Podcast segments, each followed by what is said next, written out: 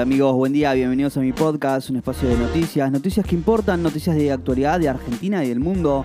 Hoy es viernes 11 de marzo de 2022 y así arrancamos con buenas noticias y con buena onda, que es lo más importante. Cuatro o cinco noticias para arrancar el día bien informado, ¿eh?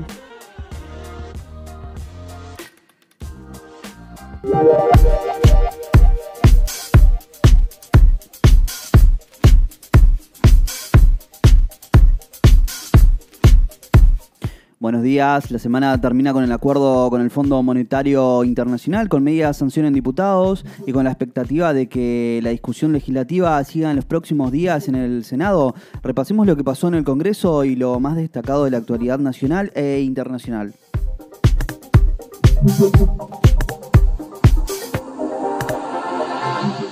Diputados aprobó el proyecto del acuerdo con el Fondo Monetario Internacional para refinanciar la deuda esta madrugada, luego de más de 13 horas de debate en el recinto, hubo 202 votos positivos, 37 negativos, 13 abstenciones y 4 legisladores ausentes. La mayoría de los votos positivos fueron aportados las bancadas de Fulto Juntos por el Cambio y el Frente de Todos, los que sumaron los legisladores de Interbloque Federal, Provincias Unidas y SER.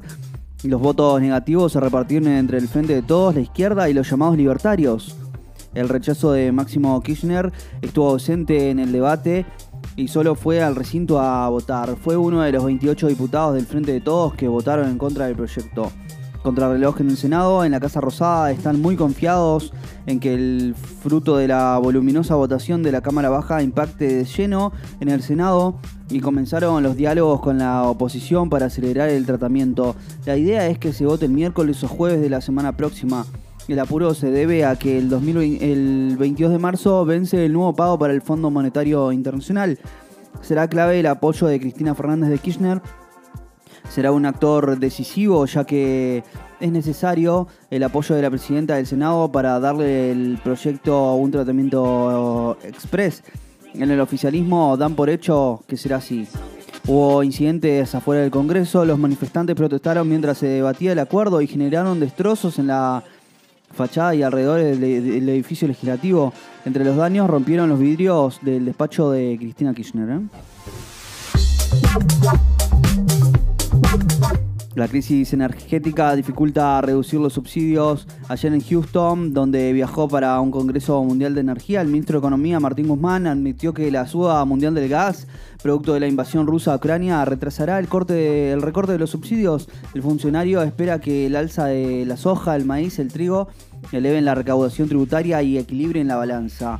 El Ministerio de Economía acordó con el Fondo Monetario Internacional bajar el déficit fiscal primario de 3% del PBI en 2021 a 2,5 en 2022.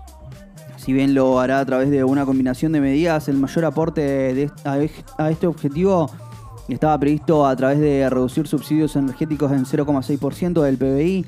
El gobierno espera que el Fondo Monetario considere rever cifras considerando que lo que ocurre en Europa del Este es una variable exógena. ¿eh?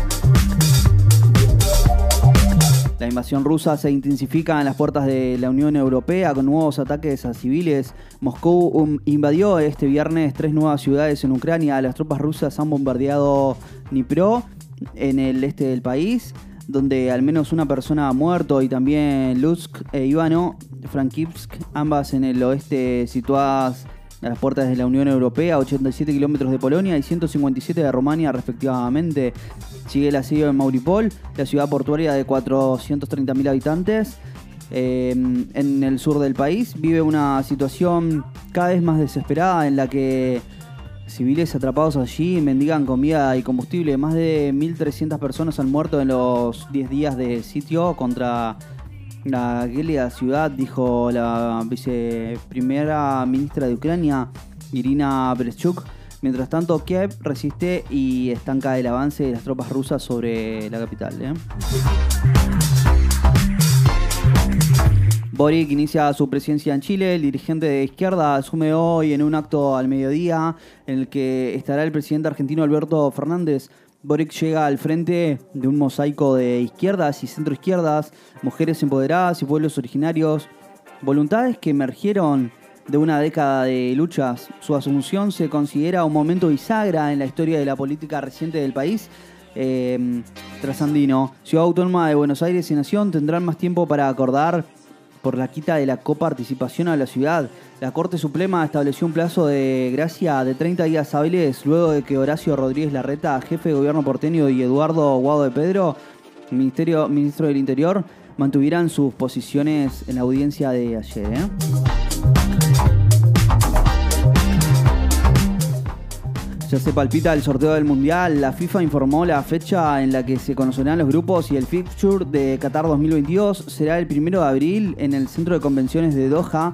Hasta ahora hay 15 clasificados para el certamen que comienza el 21 de noviembre. ¿eh?